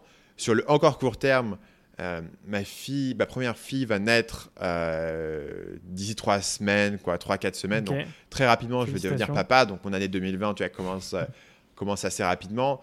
Après ça, je pense que sur le sur l'année 2020 et sur le reste de l'année, en termes de business, moi, ce, ce, que je voudrais vraiment, ce serait revenir aux fondamentaux, c'est-à-dire revenir à créer des vidéos YouTube. J'espère toutes les deux semaines, revenir à sortir un podcast toutes les semaines sur le podcast Marketing Mania parce que c'est quelque mm. chose, avec la création du livre en 2019, je me suis un petit peu écarté de ce cœur de, mon métier et de ce qui m'a fait vraiment connaître. Et ça, c'est un, c'est un truc que je vais vraiment changer sur l'année prochaine. Il faudrait revenir sur les fondamentaux, plus sur le long terme. On parlait ensemble d'équipe tout à l'heure, et cette idée que moi j'avais toujours eu plein d'autres projets annexes que je voulais faire, et ce que je veux faire moi, en plus long terme, c'est continuer à développer mon équipe pour pouvoir monter ces projets, pour pouvoir monter des spin-offs de Marketing Mania ou pour pouvoir euh, monter un système tu vois, d'incubateur d'une manière ou d'une autre. En gros, me servir de Marketing Mania comme étant un levier pour monter d'autres boîtes et pour monter d'autres projets en me servant de mon équipe parce que moi, mon temps, il est limité. Et tant que je continue à créer du contenu, je ne peux pas aujourd'hui me dire je vais monter un tout nouveau business. Un nouveau business, ça demande un focus euh, significatif dessus. Moi, je ne l'ai pas, le focus, puisque je suis aujourd'hui sur le business marketing mania, sur la création de contenu. Par contre, maintenant, je, je suis en train de me former des gens euh, qui commencent à devenir extrêmement bons dans ce qu'ils font et qui, sur un horizon de temps de, quelques. De, de, on va dire de, de 9 à, de 9 mois à 3 ans, on va dire, vont être sur un truc où ils vont être opérationnels, où ils peuvent entièrement euh, gérer ces business à partir de zéro. Et, sur le long terme, c'est là où je pense se trouve un, nouveau canal aussi pour moi d'expansion et de pouvoir tester des projets qui me font kiffer sans, euh, bah, sans devoir mettre de côté euh, ce qui a fait mon succès jusqu'ici sur Marketing Mania. Ok. On va passer aux quatre dernières questions du, podcast, euh, donc, qui sont des questions euh, plutôt courtes. Euh, la première, c'est quels sont les, trois derniers livres que tu as lus? Les trois derniers livres que j'ai lus, laisse-moi réfléchir de manière rétroactive. Ah tiens, c'est je vais, je, vais, ouvrir juste une seconde mon Goodreads parce que j'ai une liste où, je les, où je les traque et comme ça j'aurai moins de mal à mes souvenirs. Ok, donc j'ai les trois derniers livres que j'ai lus. Le dernier livre que j'ai lu s'appelle euh, Crashing Through. Euh, c'est un livre de Robert Curson, c'est un auteur américain. Euh, et ce livre, c'est une histoire assez ouf. C'est l'histoire d'un gars qui, à l'âge de 3 ans, donc c'est une histoire vraie, c'est en gros, il, écrit un, un, reportage sur l'histoire d'un gars qui, est, à l'âge de 3 ans, a un accident qui le rend aveugle. Et du coup, il est aveugle toute sa vie. Et à l'âge de 48 ans, euh, une procédure médicale miracle va pouvoir lui, lui redonner la vue. Et c'est l'idée de qu'est-ce qui se passe si quelqu'un qui n'a jamais pu voir euh, euh, regagne la vue et comment est-ce que ça change sa vie. Et c'est vraiment intéressant. Il parle beaucoup de, aussi de, de, la psychologie et de la science de la vision. Donc il s'avère que ce gars-là, à qui on arrive à restaurer techniquement la vision parfaite dans son œil, en fait, reste fonctionnellement incapable de percevoir un certain nombre de choses. Notamment, il est incapable de voir les visages et les distances. Parce qu'en fait, beaucoup d'éléments de vision ne sont pas des éléments euh, mécaniques de ton œil, mais sont des éléments qui sont euh, euh, en gros, c'est du software. C'est ton cerveau qui va le faire et c'est ton cerveau qui apprend à percevoir les distances, à, comprendre où sont les objets, à, percevoir un visage, à, reconnaître différentes personnes. Et c'est un gars qui, il, même après deux ans, il peut pas reconnaître en fait ses enfants ou sa femme. Parce que euh, percevoir un visage, c'est un truc spécifique que tu apprends quand tu es bébé. Et comme lui, il a perdu la vue à l'âge de 3 ans, essentiellement, son cerveau s'est réadapté à, être aveugle et à fonctionner dans un univers où il est aveugle. Et du coup, tu apprends sur euh, la vision, la psychologie, et puis simplement l'histoire humaine de ce gars-là euh, qui, qui va faire ça et les décisions qu'il prend et comment est-ce que ça transforme sa vie. Juste avant ça, j'ai lu un livre qui s'appelle Range d'un mec qui s'appelle David Epstein. Euh, le sous-titre, c'est Why Generalists Triumph in a Specialized World. Donc, pourquoi est-ce que les généralistes euh, triomphent dans un monde spécialisé? Et donc, c'est un gars qui réfléchit à euh, quelle est la meilleure manière aujourd'hui de réussir et pourquoi est-ce que les gens qui travaillent dans différents domaines et qui ont l'inspiration dans différents domaines ont tendance à, réussir et à être en fait les innovateurs versus les gens qui ont un truc, qui ont fait toute leur vie et ils ont un seul truc qu'ils font. Euh, peuvent en fait pas être les gens les, plus créatifs. Et ils te parlent du domaine du sport, du domaine de la musique, et que beaucoup de musiciens en fait de très haut niveau sont des gens qui ont expérimenté pendant toute une période avec différents instruments, et que les gens qui à l'âge de 6 ans, on leur dit, toi tu fais du piano, tu vas faire du piano 10 heures par jour, ont tendance à pas aller au bout, ou ont tendance à abandonner, ou ont tendance à pas être aussi créatifs. Et te montre par exemple que tous les gens qui sont capables d'improviser en musique et qui sont des musiciens de jazz sont souvent des musiciens qui jouaient différents instruments mais les gens qui sont des, musiciens classiques, ou à l'âge de, de, 8 ans, on leur a dit tu fais du piano et c'est tout, euh, euh, peuvent devenir super bons sur euh, l'interprétation classique de certains morceaux, mais sont totalement incapables d'improviser. Et donc, voilà, c'est un livre de, non-fiction sur la stratégie de carrière et sur la spécialisation et sur la manière dont tu apprends et le rôle de, que peuvent avoir différents domaines dans l'apprentissage d'une compétence. Le livre précédent que j'avais lu qui n'a rien à voir. s'appelle Goodbye to a River. C'est un mec qui s'appelle John Graves.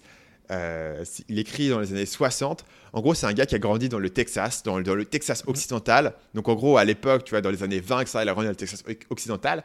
Et euh, il, a, il, allait toujours dans une, sur une rivière avec ses amis. Il allait pêcher et il avait tout toute une connexion via, cette rivière. Et euh, tout d'un coup, on décide de construire un barrage sur sa rivière. donc, il va se faire un dernier, un dernier voyage en nostalgie sur sa rivière et, te parler un petit peu de, de l'histoire euh, du, du, Texas et, des Indiens, des pionniers. Euh, et à, une époque où lui, tu vois, il y avait encore. Parce que les, les pionniers, ils étaient encore là dans les années 70, en fait. 1870, ils étaient encore là. Euh, et, et, du coup, lui, il a connu des gens qui étaient, qui étaient des, des gens qui, qui avaient connu les, les raids des Comanches et tout, et à la fois il te raconte l'histoire du truc, comment ça a changé, comment euh, le, truc a évolué, et aussi ce que ce petit bout de rivière en fait représente pour lui. Et du coup, il se fait son trip et il fait ça et te raconte un petit peu ses histoires. Ça, c'est les trois derniers livres que j'ai lus. Et tu vois que c'est des trucs totalement différents et que je lis relativement peu de livres qui sont euh, euh, des livres de, pur business, de pur marketing, mais c'est aussi mm. comme ça moi que je trouve mes idées qui sont un petit peu différentes. Il y en a un juste avant que j'ai lu et je t'en donne un quatrième. C'est un bouquin qui s'appelle The Swerve de Steven Greenblatt. Et c'est un gars qui te raconte comment est-ce que euh, des, des euh, euh, comment dire des chasseurs en fait de textes de la Renaissance italienne. En gros, ces gars-là, ils, ont, ils ont redécouvert le monde antique. Et en gros, tous ces trucs antiques, tous ces textes antiques qu'on a aujourd'hui, en fait, ils ont été totalement oubliés pendant une longue période et ils, étaient, ils existaient uniquement parce qu'ils étaient copiés par des moines qui comprenaient même pas ce qu'ils lisaient. Et à la Renaissance italienne, les gars se sont dit waouh, il y, a des trésors incroyables de l'Antiquité, ils se sont retrouvés un, intérêt pour l'Antiquité, et donc ils, ils, ont été cherchés dans tous les monastères, les gars font tous les monastères pour trouver les textes les plus poussiéreux qu'il leur reste, et, essayer de les copier et les rediffuser, et, faire un, tu vois, un renouveau de tout ça. Et en gros, il t'explique comment euh, tout, tout, tout un, patrimoine intellectuel et tout un intérêt incroyable pour la philosophie de la Renaissance, euh, enfin pour la philosophie de l'Antiquité, pardon, à René, et René a pris d'un truc totalement random de moines qui hmm. copiaient des textes qui, qui savaient même pas lire en fait dans les monastères. Trop cool. Ok. Donc euh, des, des thématiques extrêmement, euh, extrêmement diverses. Euh, ma deuxième question, c'est quels sont les, les, trois derniers films que tu as, que tu as vus? Donc les derniers films, bah, l'autre jour, donc là je suis en période d'interview, donc, donc l'autre jour, hier, non c'est quoi, c'est il y a deux jours, j'étais totalement épuisé, donc je suis rentré chez moi et j'ai maté L'arme fatale 2. le dernier film que j'ai vu, qui était, qui était cool d'ailleurs sur Netflix. Euh, c'est typiquement le genre de film. Moi, j'ai toujours eu ce truc où, genre, il y, a des, moments où tout ce que tu as envie, c'est un film, euh, c'est un film d'action où Mel Gibson pète un câble et, et euh, mm. démonte des maisons. Euh, enfin, voilà, c'est cool d'ailleurs. Et L'arme fatale, c'est un truc que j'ai toujours eu un intérêt parce que c'est vraiment le premier film qui a été le pionnier de cette formule qui est devenue très populaire du body cop movie en fait. C'est de, la, de la comédie entre deux flics, un vieux qui Bougrine et un jeune un, peu taré, euh, tête brûlée, qui vont devenir euh, là, qui s'entendent pas et au départ ils s'entendent pas, mais petit à petit ils vont apprendre à s'apprécier et ils vont devenir potes et, à la mm. fin grâce à, à, aux compétences de chacun ils vont réussir. Toi. Et il y a plein plein de films qui sont comme ça. Point Break avec Keanu Reeves, etc. Enfin, il y a tout un linéaire. Et du coup, j'avais toujours eu un taille pour l'arme fatale. Et donc, du coup, j'ai maté l'arme fatale.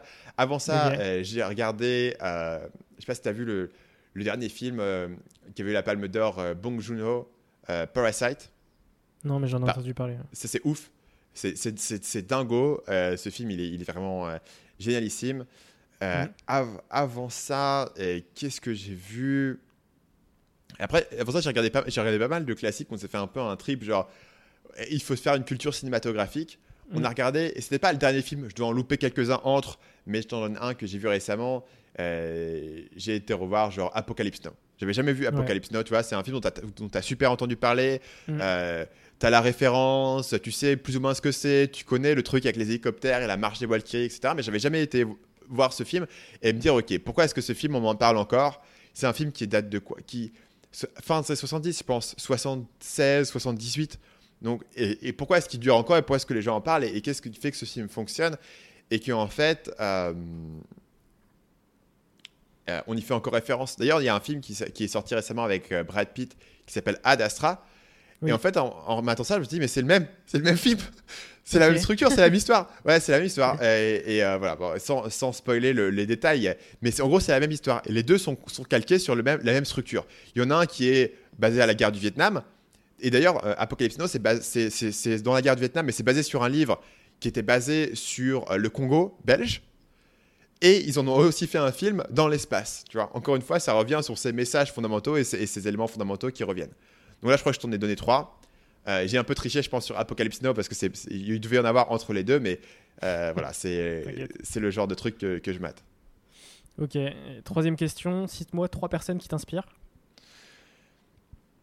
Donc, euh, Mark Monson, c'est l'histoire d'un gars. Enfin, c'est un gars qui était un blogueur dans la séduction, qui est devenu l'auteur de développement personnel le plus vendu au monde euh, en 2017. Tu vois, qui En gros, c'est un gars, comment est-ce qu'il a, il a trouvé l'essence de son message? Comment est-ce qu'il a percé dans ce domaine super, euh, super compliqué et super, euh, super concurrentiel? Et comment est-ce qu'il a développé au fil des années sur son blog, à petite échelle, de manière confidentielle, un message qui est unique? Comment est-ce qu'il a cristallisé? Et comment est-ce qu'il a fait exploser ce message avec un livre qui s'appelle L'art subtil de s'en foutre? Et qui est un best-seller mondial. Il est traduit dans toutes les langues, dans tous les pays. Il est, il est, là, tu vas au, Japon, il est là. Tu vas en Thaïlande, il est en thaïlandais. Tu vas au Vietnam, il est en vietnamien. En France, bien sûr, il est en français. Enfin, c'est un truc énorme, incroyable. Euh, et moi, c'est un, un, gars que je suivais depuis très, très, très longtemps. Euh, parce qu'à l'époque, il était dans la séduction et je le suivais dans la séduction. Et euh, la manière dont lui, il a raffiné au fil des années son message jusqu'à avoir quelque chose qui est tellement unique et euh, une voix unique, tu vois, une manière d'écrire unique, et on a pratiqué ça pour pouvoir l'exploser ensuite, ça m'a vachement inspiré. Euh, une autre personne qui m'inspire dans un domaine différent, c'est le youtubeur euh, PewDiePie, mm. qui je pense est un des plus grands youtubeurs au monde. Enfin, c'est le plus gros youtubeur au monde, mais c'est aussi un des meilleurs, je veux dire en termes de chiffres, mais pour moi, en termes de, de, de, de qu'est-ce que c'est qu'être youtubeur et la compétence d'être youtubeur et de comment tu crées ce contenu et comment est-ce que tu crées cette communauté et comment est-ce que tu as une longévité, c'est quelqu'un que je trouve vraiment incroyable et c'est quelqu'un qui continue à faire beaucoup de vidéos alors que tu vois aujourd'hui d'un point de vue financier il, est dans les étoiles tu vois il s'en fout mais il est là juste mm. parce qu'il kiffe faire ses vidéos et la manière dont il s'est renouvelé il a commencé dans le gaming et il s'est renouvelé au fil du temps euh, j'ai fait une vidéo sur lui qui explique un petit peu ma, mon admiration mais la manière dont, dont euh, il communique avec son audience, la manière dont il a su rebondir. Il a eu plein de, de, casseroles, de scandales. De, les médias ont beaucoup été contre lui et ont écrit mm. des trucs parfois sur des erreurs qu'il avait faites, parfois sur des, trucs qui auraient, qui auraient cassé n'importe qui, mais lui, il a toujours su euh, rebondir, se reconstruire, et il a, il a à la fois cette transparence et à la fois ce sens de distance sur son personnage public et ce sens d'ironie. Et je trouve qu'en termes de, création de contenu et en termes d'une personne qui euh, sait se renouveler et, sait avoir le feeling sur son audience qui est pourtant gigantesque, euh, qui, qui, restait terre à terre, c'est un gars qui est vraiment impressionnant. Et finalement, euh, il y a une chaîne qui est une de mes chaînes préférées en ce moment. Donc, c'est pas une personne, mais c'est un groupe de personnes. La chaîne s'appelle Corridor Crew et c'est des artistes d'effets spéciaux qui sont à Los Angeles et qui, ont, et qui font des effets spéciaux et qui ont une boîte qui font ça. Et ils ont une chaîne qui, qui, sur laquelle ils postent en fait des vlogs du derrière des coulisses. Et c'est des gens qui, sont, qui ont une passion incroyable de ce qu'ils font et qui ont une passion de découvrir le monde et de tester des trucs et de monter des choses, de tester de nouvelles technologies et de bidouiller. Et ils ont une vraie. Euh, ils sont à la fois forts dans les effets spéciaux, mais ils sont aussi euh, ils, savent bidouiller des, projets, ils vont bidouiller des skateboards, ils vont bidouiller euh, des airsoft, ils, sont toujours à faire des trucs de leurs mains, ils ont une passion pour leur projet, ils amènent un truc et te font un vlog qui est ultra intéressant à regarder, qui est super bien foutu en termes de contenu, euh, mais sur des sujets, tu vois, où ils, ne sont pas en train de te vendre du lifestyle, ils font pas de voyage, ils te montrent pas leur vie, ils te montrent pas leur quotidien, ils te montrent pas leur famille, ils te montrent juste leur boulot, la passion qu'ils ont tous les jours pour venir au boulot, euh, les, projets qui se font et les, idées qui se mettent en tête et, comment ils sont prêts à aller jusqu'au bout sur leurs projets euh, pour monter des trucs. Et j'adore regarder ces gars parce que ils mettent toujours la patate en fait. Ils mettent toujours la patate de me dire c'est trop cool de, de, bosser, de pouvoir monter des trucs, de pouvoir avoir ta passion, de pouvoir explorer des nouveaux trucs dans ton travail. Trop cool et la manière dont ils te, dont ils te transmettent un truc, voilà, que tu pourrais dire, c'est complexe, hein, c'est technique. Et, mais l'enthousiasme qu'ils ont et qui te mettent ça, et le niveau de compétence et le niveau de. de justement, ils illustrent bien le, bouquin dont je parlais tout à l'heure, Range, mm. de, de, connaître différents domaines et de combiner tout ça. Ils, ils, sont à la fois des gars qui sont assez sportifs, qui, qui euh, sont des, des, experts d'effets spéciaux, qui sont super bons sur YouTube, qui sont drôles, euh, qui savent te bidouiller des trucs technologiques. Il y a un gars qui est super fort, qui fait des trucs en bois incroyables, qui, qui, voilà, qui, qui, sait faire des trucs de ses mains. Euh, voilà, bluffant. super, super admiratif, tu vois, de la manière, de, à la fois de la manière de construire leur contenu et à la fois de la personnalité et de la passion qu'ils ont dans leur boulot. Et c'est un truc, moi, que j'aspire aussi à transmettre, tu vois, c'est de dire, je veux que quand les gens regardent mes vidéos, ils disent aussi Ah putain, le marketing c'était kiffant et j'ai jamais pensé. Ok. Donc Corridor Crew, c'est ça? Ouais, Corridor Crew. Ils ont une chaîne qui s'appelle Corridor, euh, qui est leur chaîne principale et, sur laquelle ils, postent leurs vidéos d'effets spéciaux. Et la chaîne Corridor Crew, c'est leur chaîne euh, de vlog où ils postent derrière des coulisses euh, de leurs vidéos et de leur boulot en tant que, que spécialiste des, des, effets spéciaux. J'irai voir ça. Euh, dernière question pour, euh, pour finaliser notre, euh, notre échange. As-tu des entrepreneurs à me conseiller pour de, prochains podcasts? Entrepreneurs français. Ouais. bah, j'ai, tendance surtout à graviter vers les gens que j'ai eu sur mon podcast. Mm. une personne que j'ai eu récemment et, je trouve que son message est vraiment unique et je l'avais recommandé, c'est un gars qui s'appelle Robin Anna. Mm. C'est un, un, gars qui, qui a le même intérêt que moi sur le copywriting. Mais là où moi j'ai développé mon intérêt sur le copywriting, sur la séduction, lui il l'a développé euh, dans le milieu euh, du vêtement et des marques de luxe. Et notamment, il a travaillé pour des marques de chaussures, il a travaillé pour Bonne Gueule. Et donc, du coup, en fait, il, il, il partage beaucoup de mes intérêts et de mes, de mes références, mais avec des choses totalement différentes. Et donc, du coup, euh, moi, j'ai adoré discuter avec lui sur mon podcast. Et en plus, c'est quelqu'un, c'est un, très bon invité de podcast. C'est quelqu'un qui a l'habitude de présenter ses idées, de présenter des trucs. Et je te conseille de le contacter. S'il si, est chaud pour venir, ça fera un super épisode. Ok, super. Bah, merci beaucoup, Stan, pour, euh, pour cet échange. Et puis, euh, et puis bonne continuation déjà pour la suite. Et, avec plaisir. à bientôt. Merci pour ton invitation. L'épisode est terminé. Merci de l'avoir écouté en intégralité. Pour ma part, j'ai encore besoin de vous. Et oui, si vous avez apprécié cet épisode, n'hésitez pas à laisser une note sur Apple Podcast et à vous abonner au podcast sur votre plateforme favorite.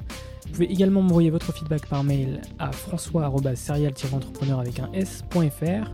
On se retrouve très bientôt pour un nouvel épisode. Bise et à bientôt.